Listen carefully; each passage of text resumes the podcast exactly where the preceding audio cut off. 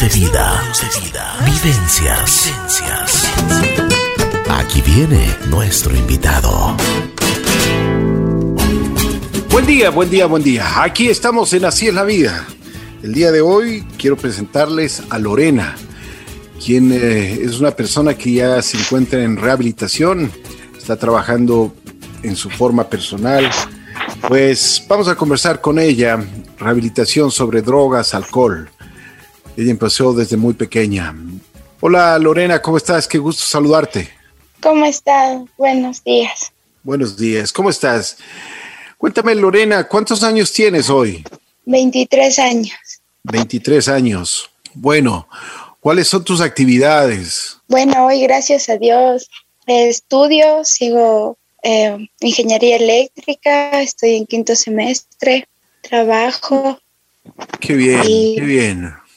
Y estoy vivo sola y gracias a Dios ya después de, dejar mi consumo de drogas me, con la ayuda de Miguel y el plan de vida que nos propusimos, eh, he salido adelante, gracias a Dios. Qué bueno. A ver, vamos, vamos por el principio. Eh, ¿Qué es lo que pasó en tu vida? Desde muy pequeña, ¿cómo, ¿cómo te fuiste desenvolviendo? ¿Cómo fue tu entorno familiar? O sea, mm, mi papá trabajaba bastante y él vivía lejos, trabajaba en otra ciudad. ¿Ya? Solo le veía los fines de semana. Yo me crié con mi tía y bueno, así fue mi infancia hasta los 11 años que me trajeron a Quito a vivir ya con los dos. ¿Dónde, y, dónde, y, dónde estaba tu mami? Eh, mi, mamá, mi mamá vivía con nosotros, pero como era una casa grande, yo pasaba más con mi tía. Ya, o sea, tu mamá, sí vivías con tu mamá, pero no la veías mucho. Sí, pasaba más con mi tía. Bueno, ¿y cuál fue la educación que te dieron? ¿Cuáles fueron los, los principios que te dieron en tu casa? O sea, la verdad es que yo siempre tuve, tuve una educación de casa muy buena, la verdad. ¿Ya? Yo estudiaba, sabía los que tenía que respetar, robar, cosas que, que te enseñan los padres desde, desde muy niños, ¿no? Las cosas básicas. No, y la verdad es que toda mi niñez fue normal, ¿no? Estudiaba, fui abanderada de la escuela donde estuve y después ya vine a Quito y el hecho de vivir con mis padres, que le comento que nunca pasé, ¿no? O sea, yo vivía siempre con mi tía. Una pregunta, Lorena. ¿Dónde, dónde, dónde vivías antes? en Ibarra. Ya. Y fuiste a Quito. ¿Cómo fue? Claro, cómo mis papás me trajeron a Quito. Ya, ¿cómo fue tu cambio? ¿Qué, ¿Qué pasó? O sea, la verdad fue bien duro porque por lo general los padres cuando se cambian de ciudad no piensan tanto en cómo le afectan a, a los hijos, ¿no? Así es. Y, bueno, ya vine acá y es otro cambio, pues las personas son diferentes en Quito que en una ciudad más pequeña. ¿Qué edad tenías tú cuando viniste a Quito? 11 años. 11 añitos, pero bueno. ¿Y, fuiste a la escuela, me imagino, estabas estudiando? Sí. ¿Cómo era el ambiente? ¿Cómo, cómo se te desenvolvías? O sea, la verdad es que a mí me hacían mucho bullying en el colegio. ¿Ya? ¿Y por qué? Muchísimo, la verdad. Porque por cualquier cosa, no sé, o sea, mi, mi forma de hablar, o no sé, cualquier cosa era bueno para mis compañeros molestarme, la verdad. Yo ya no quería ir a clases, ya quería que me cambien de colegio, era bien duro. Fue bien duro porque en el colegio yo, yo pasaba súper mal y llegaba a la casa y mis padres pasaban peleando. Entonces, no, no, no encontraba un momento de paz, ¿no? O sea que fue realmente eh, muy compleja tu vida en la parte personal en el colegio te molestaban y en la casa solo pasaban peleando. Claro, todo, todo, todo. O sea, mis padres se peleaban bien feo, bien feo. ¿Qué es lo que pasaba? Se pegaban. ¿Cómo? Se pegaban. O sea que no, existía ya respeto. No, no, no, de hecho no. Mi mamá estaba con otra persona y, bueno, mi papá no sé, pero mi mamá sí. Sí, pues porque yo me acuerdo que la primera vez que yo tomé fue porque yo llegué a la casa del colegio le encontré a mi mamá con otra persona en la casa. ¿Y qué te dijo tu mamá? Nada, me dijo que ella tiene que ser feliz y cosas así. Entonces yo me fui, me fui con, con un amigo de que vivía cerca de mi, de mi, de mis edificios. Ya. Y me, me, él dijo, tomemos. Yo hasta ese momento no había tomado. Claro, yo era una persona súper sana, la verdad. No salía, no tenía amigos en Ibarra, solo pasaba con mi, con mi tía, que es mi viejita. Entonces acá él me dijo, tomemos, yo tomé. Entonces al rato que yo tomo la primera vez, no me gustó para nada.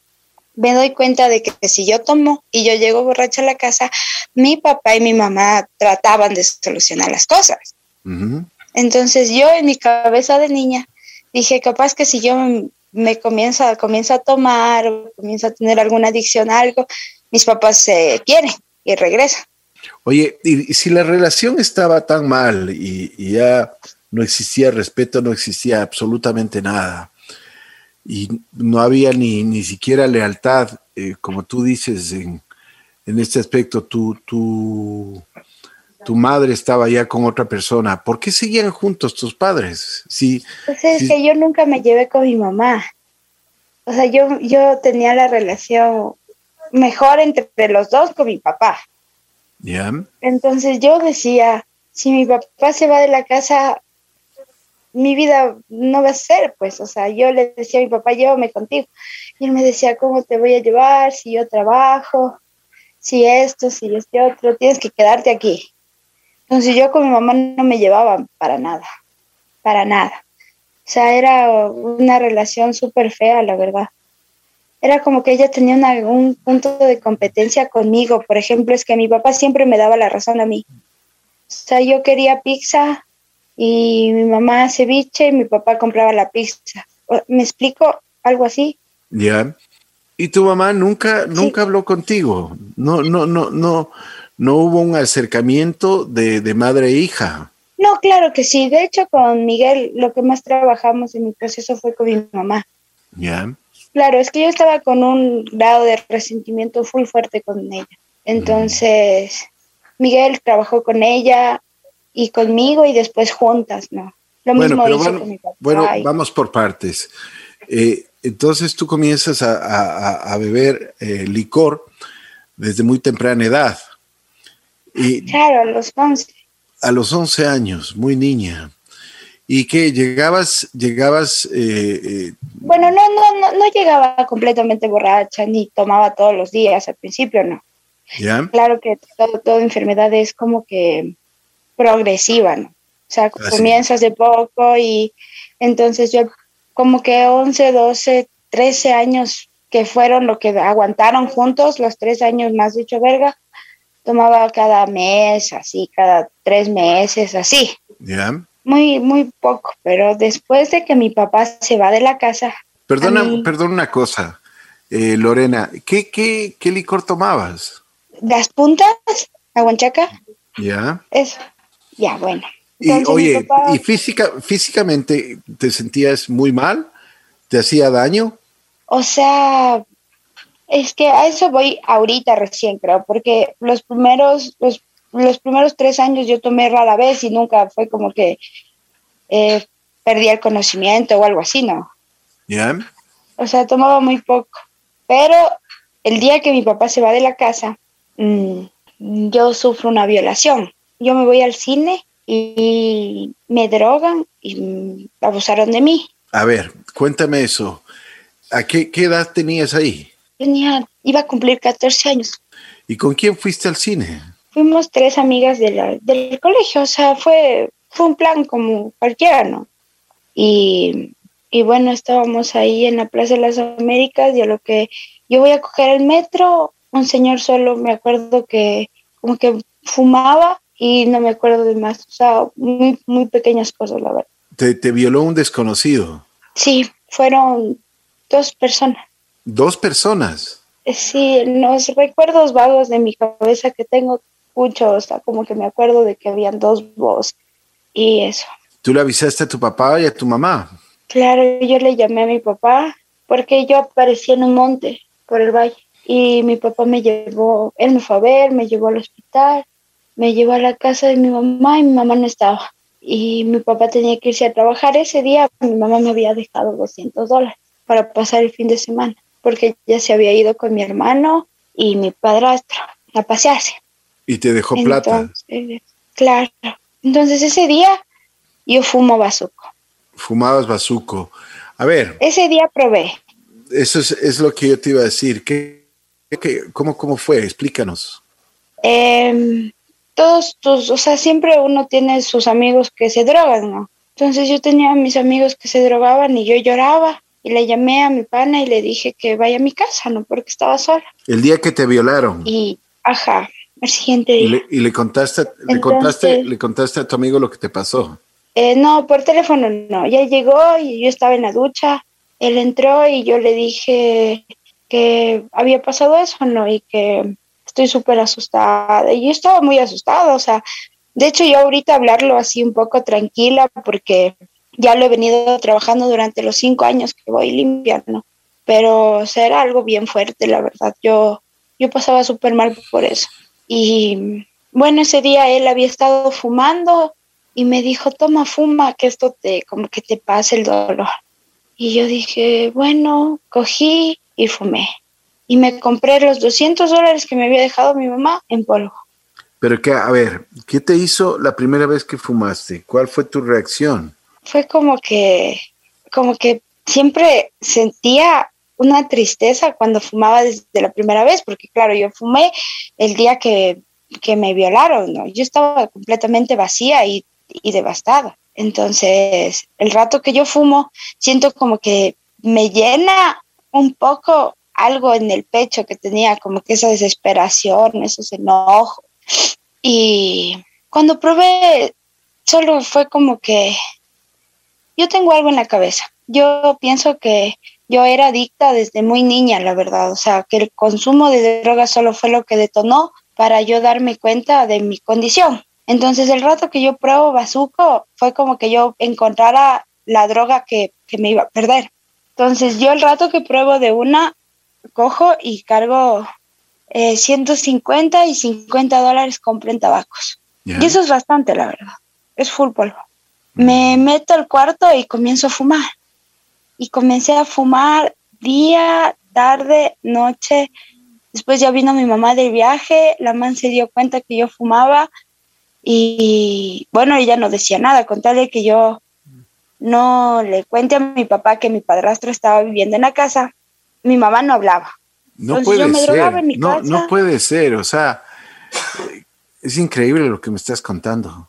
La verdad es increíble. O sea, sí, la verdad. O sea, simplemente compraba tu silencio y que te dejaba que te drogues por tu silencio. Ajá. O sea, a veces incluso le pagaba como que 30 dólares de mi pensión de alimentos de mi papá para que no vaya a decirle, porque yo sabía que si mi papá se enteraba cómo estaba, me iba a encerrar en un centro. Entonces yo sí llegué al punto de, no bañarme una semana. Yo vomitaba sangre en mi cuarto, en un tacho, y volvía a fumar. Y, y yo en mi locura le pedí a Dios que me deje seguir fumando porque yo ya no podía fumar. O sea, mi cuerpo ya no me alcanzaba, los pulmones, ya vomitaba, ya, ya me daba blancazo, me pasaba y era así constantemente. Yo fumaba de lunes a lunes. ¿Tú fumabas sola o, o, tenías tus amigos que te acolitaban? O sea, yo fumaba con dos amigos en casa, pues los tres pasábamos en mi cuarto. ¿Y qué hacían? Aparte de drogarse. Fumar, solo fumar. Nada más. Nada más. Nada más. Y te cambiaba mucho. No podíamos escuchar música porque me asustaron. Y te cambiaba mucho el estado de ánimo. ni conversar. Sí, o sea, totalmente. Yo era una persona súper agresiva. Cuando se acababa, cuando ya había la mitad, ya estaba pensando en cómo comprar más. O sea, de todo lo que era una niña tranquila y cosas así en, en, con mi vieja, o sea, descubrí a otra Gabriela, me explico. Robaba en la casa, me llevaba las cosas de la casa, dejarle al brujo empeñado, em, vendía los celulares, iba a las fiestas que hacían panas para ayudarles a robar los celulares de, la fiesta e irnos a fumar. Una, ¿Alguna vez te, te, agarraron en esto de, del robo? Una vez me cogieron, me llevaron a la UPC, pero pero bueno, yo ya le llamé a mi papá y ya me sacaron de una. Y ahí tu padre no se dio cuenta de en lo que estabas metida. Estaba solo ese día como, o sea, yo cuando comienzo a fumar, dejo de tomar, ¿me explico? O sea, yo comienzo a fumar bazuco y dejé el trago. Entonces ese día que me coge empresa, eh, yo le digo a mi papá que estaba en la fiesta y claro que estaba tomándome unos, unas cervezas y que la man se equivocó, que yo no cogí el celular. Entonces, como yo no tenía la verdad nada, nada, ni cara de borracha, ni nada, solo la ansiedad de fumar, ¿no? No, no se dio cuenta, la verdad. Solo me habló, me llevó a la casa y me dejó. Y yo me fui a drogar. Y nada más, no te dijo nada más. No, es que mi papá se sentía con mucha culpa porque, o sea, yo a mi papá como que en los dos primeros años que yo comencé a fumar siempre le decía, llévame contigo, llévame contigo y él no me llevó. Entonces cuando él ya quiso llevarme, yo ya no quise porque, yo, claro, yo fumaba todos los días en la casa de mi mamá. Entonces yo decía, ¿para qué me voy a ir con él pues si no voy a fumar? ¿Y tu mamá no, no te decía absolutamente nada? No, claro, yo ni comía, o sea, nuestra relación era tan mala que por ejemplo yo le decía, a mí me das mi pensión de alimentos que me daba mi papá 480 y ella me decía ya entonces la comida de aquí tú no comes. Entonces yo no comía la comida que compraban ellos. Eso te decía tu mamá. Ajá, claro. La comida de aquí no comes. Claro, porque yo cogía mi pensión de alimentos. Entonces ella compraba la comida con la de mi hermano. Entonces los únicos que podían comer eran ellos. Ya. Entonces yo tenía una relación súper mala con o sea, hasta ahorita no es que yo tenga la relación que ustedes tienen visto de una madre y una hija. O sea, no. Yo tengo una relación así con mi vieja, con mi tía y con mi papá ahora. Con mi madrastra también me llevo, pero con mi mamá no mucho. Bueno, después de que tú tenías tu, tu plata, robabas, te drogabas, tus amigos te, me imagino que compartías también el, todo el bazuco, todo, todo lo que te fumabas con ellos. Es que nosotros conseguíamos, o sea, yo conseguía mi plata por, por mi papá, por ejemplo. Mi pana conseguía la plata por la novia y mi otro pana también conseguía la plata por sus lados y cada uno tenía su droga.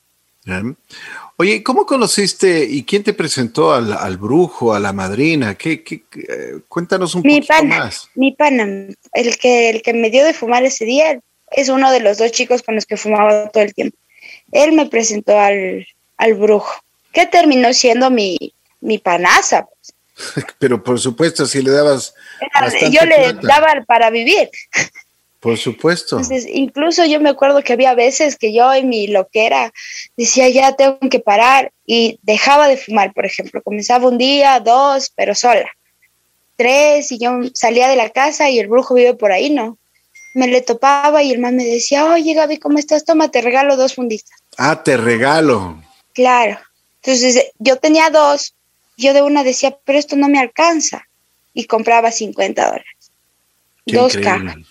O sea, él mismo, él mismo te motivaba para que tú sigas fumando. Claro, él siempre, él me llamaba, me decía, me hacía promociones, me decía que baje a la casa de él, en los cumpleaños de él o del primo, es que me droguen. La verdad es que lo único que yo no pasé, gracias a Dios, fue que él no me haya violado. Eso nunca me pasó. Pero, de hecho, él me, me cuando yo pasaba, por ejemplo, hay muchos peligros cuando tú te drogas, y más para una mujer, y no es por ser eh, en esto del género o algo, pero una mujer se arriesga más que un hombre, la verdad. Entonces yo me iba a las ollas, que son lugares donde la gente consume, que están sentados con su pipa y un cuchillo al lado, ¿no? Yo tenía que 15 años. Increíble, ¿no? Y, y, él hacía que no me hagan nada. Él decía a la nana, déjele. El brujo, el brujo, Te, el brujo te cuidaba. Claro. Me, él me decía, incluso un día me dijo, eh, estás bien mal, me dijo, yo te veo como una hija y estás súper mal, yo ya no te voy a vender. Claro que eso le duraba como una semana y de ahí ya, ya me buscaba ya. Es que yo compraba bastante, pues yo cargaba bastante. Qué historia, Dios mío. Apenas tenías 15 años y estabas metida en un infierno. Claro, y nadie sabía. Aunque para ti me imagino que era, o sea, que, que querías salir de eso, pero también no querías salir, ¿no? El día que a mí me capturaron para llevarme al centro de rehabilitación, eh, yo había ido a una fiesta y había estado dejando de fumar como unas dos semanas, iba sin fumar. Entonces yo llego a esa fiesta y llega mi panel que le conté que me, probó, que me hizo probar, ¿no? Entonces el man llega así ansioso y me dice, estoy que me fumo y me lava la cabeza, ¿no? Y ya me hace poner así ansioso a mí. Y otro pana viene y dice, oigan, aquí hay una laptop y váyanse llevando, ¿no? Entonces le llamé a mi brujo y le dije, oye, te voy a dejar una laptop cuando me das. Me llevo a la laptop y, y me voy le doy al brujo y me voy a fumar en mi casa. Nos dieron full, full polvo y 100 dólares. Eso nos duró una semana. Una semana fumando día y noche y vomitando, día y noche y vomitando. Y el último día... No, no se come, la verdad.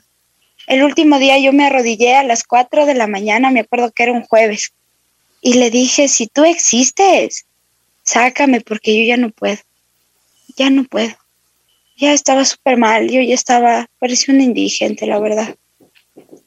Y, y bueno, ese día a las 4 de la mañana le dije eso y a las 10 de la mañana yo ya estaba interna. ¡Wow! ¿Y cómo, qué pasó? ¿Por qué, por qué, o sea, quién te fue a ver? ¿Quién te internó? El, uno de mis, de mis amigos, no de los dos que fumaban conmigo, sino otro amigo aparte de eso, eh, ya me había visto mal, él ya me había amenazado con decirle a mi papá que yo estaba consumiendo. Entonces, como él vio que yo hice eso y que yo ya estaba súper mal, porque en, uno de estos días él me va a ver a la casa y yo estaba vomitando sangre. Y me dice, deja de fumar, que te vas a matar. Y yo le digo, no puedo. Y se va. Y él le llama a mi papá y le cuenta todo. Entonces mi papá le llama a mi mamá, mi mamá le dice que, sea, que ella no se ha dado cuenta y buscan un centro de rehabilitación. Que ella no se ha dado cuenta, dijo tu mamá. Claro. Wow. Uf. Que es, esto sí es increíble, increíble. Bueno, después de una, una pregunta que, que tú solo fumabas bazuco.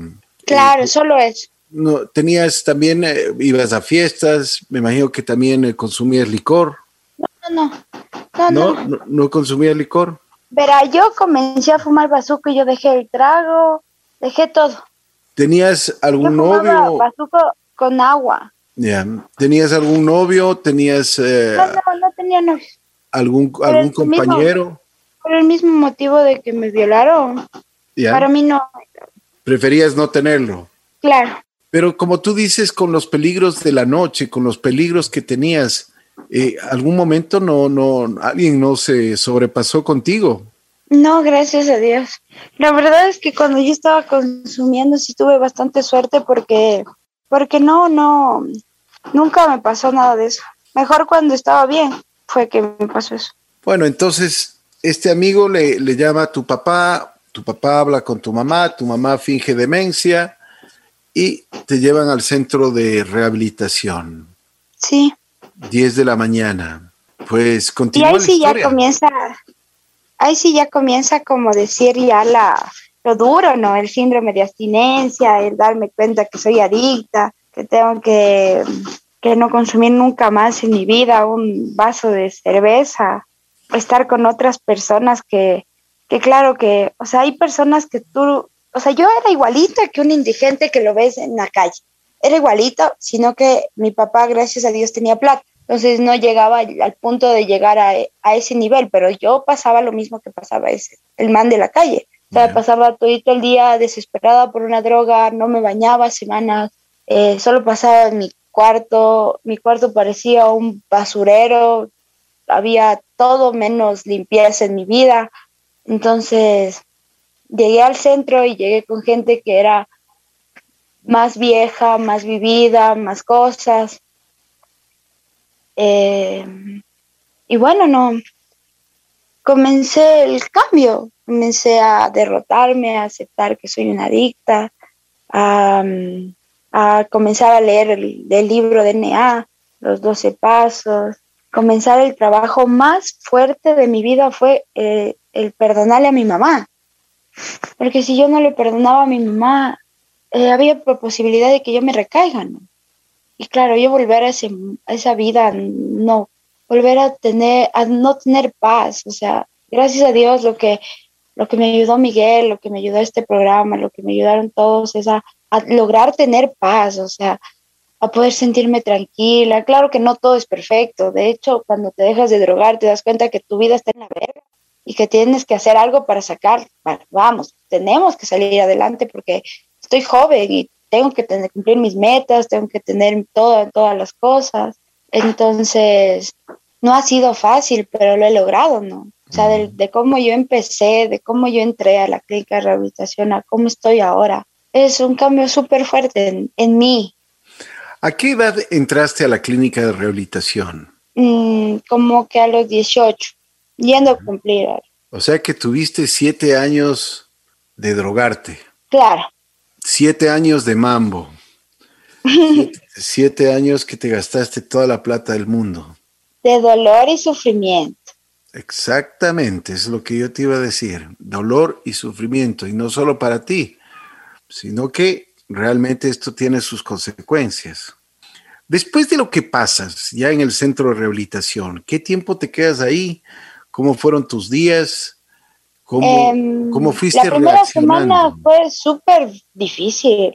O sea, aparte de que, de que yo era una niña que siempre ha tenido empleada, ahí tenía que yo lavar la ropa, que yo tender la cama, que yo hacer cosas básicas.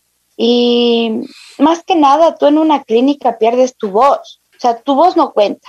Tú tienes que hacer caso a lo que diga el jefe de grupo, la terapista o el, o, alguien superior, pero tu voz no cuenta. O sea, si tú tienes un dolor de barriga es manipulación.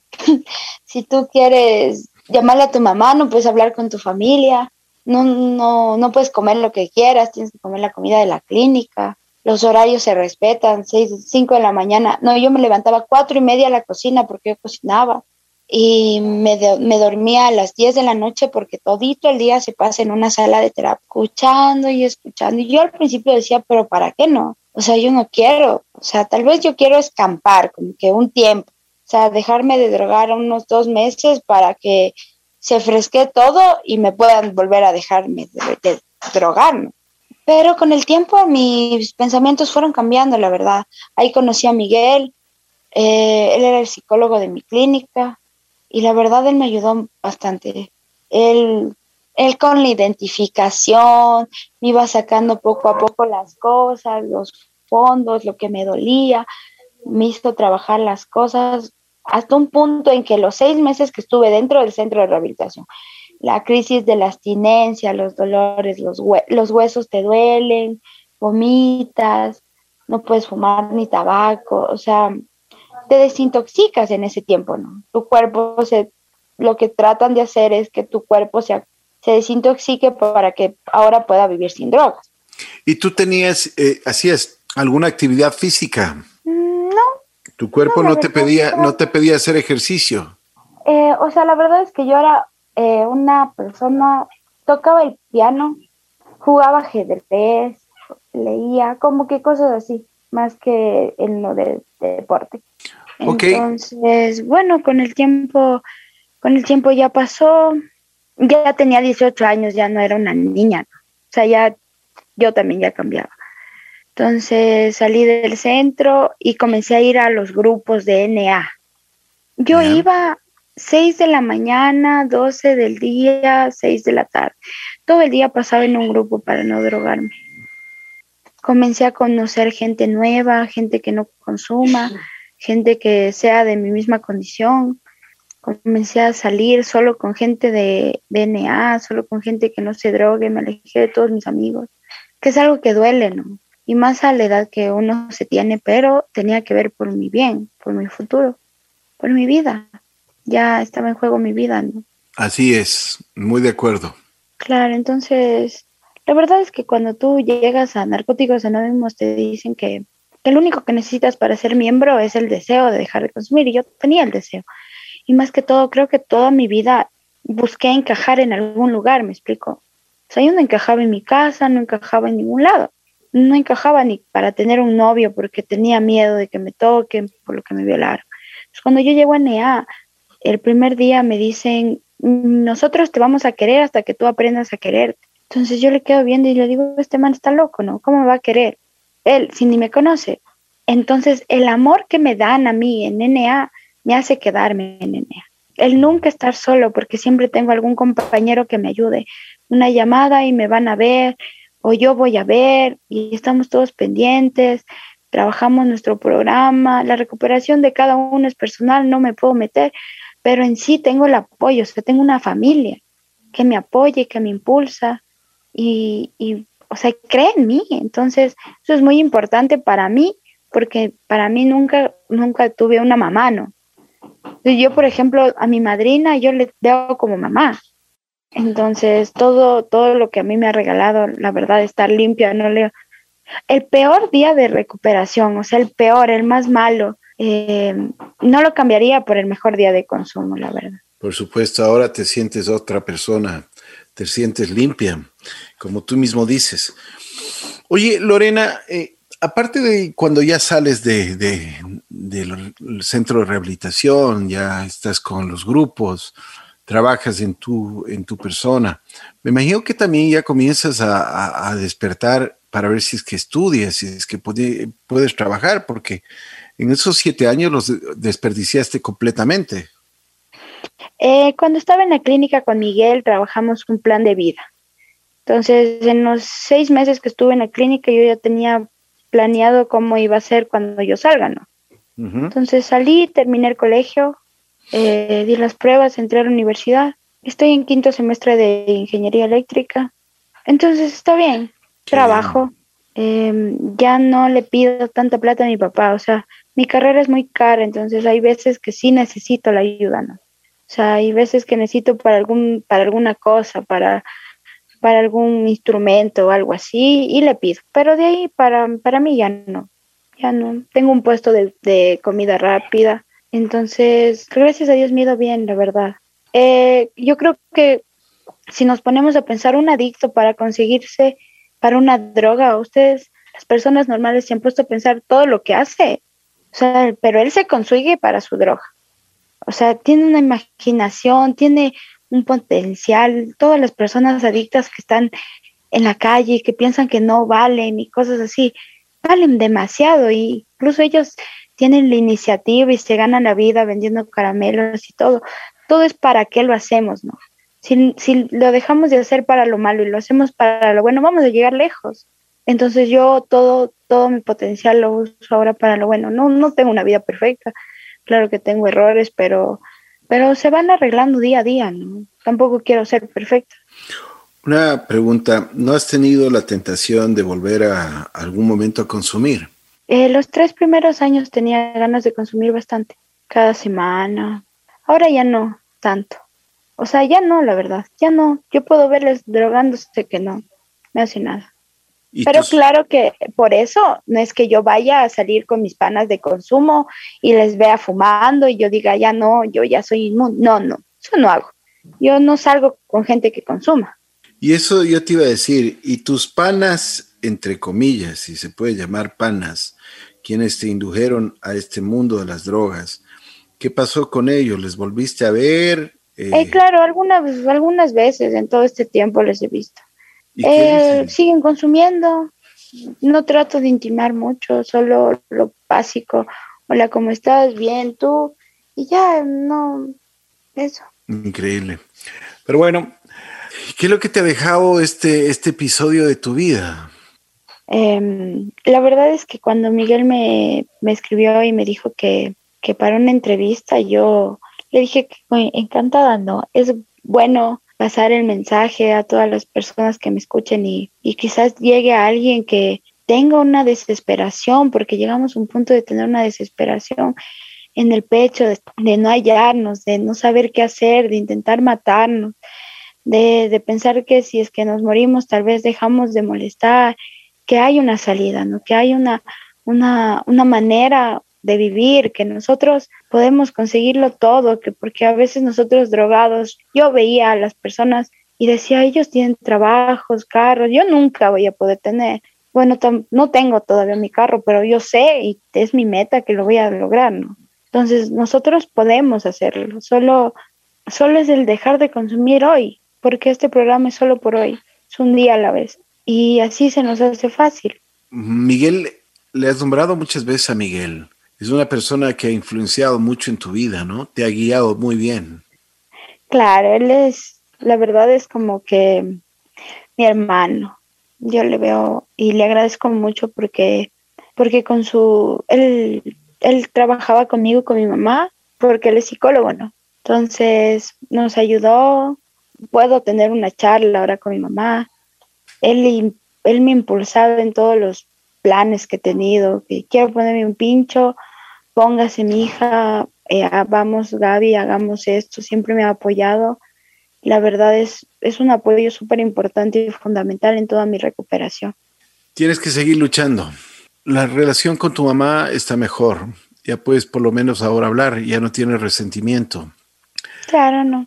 ¿La relación con tu padre cómo está? Full bien, bien. ¿Confía todavía en ti?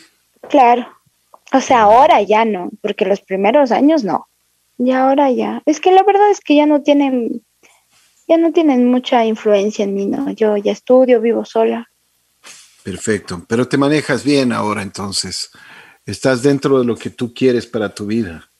Estoy cumpliendo los puntos de, mis plan, de mi plan de vida, ¿no? Que eso es lo más importante.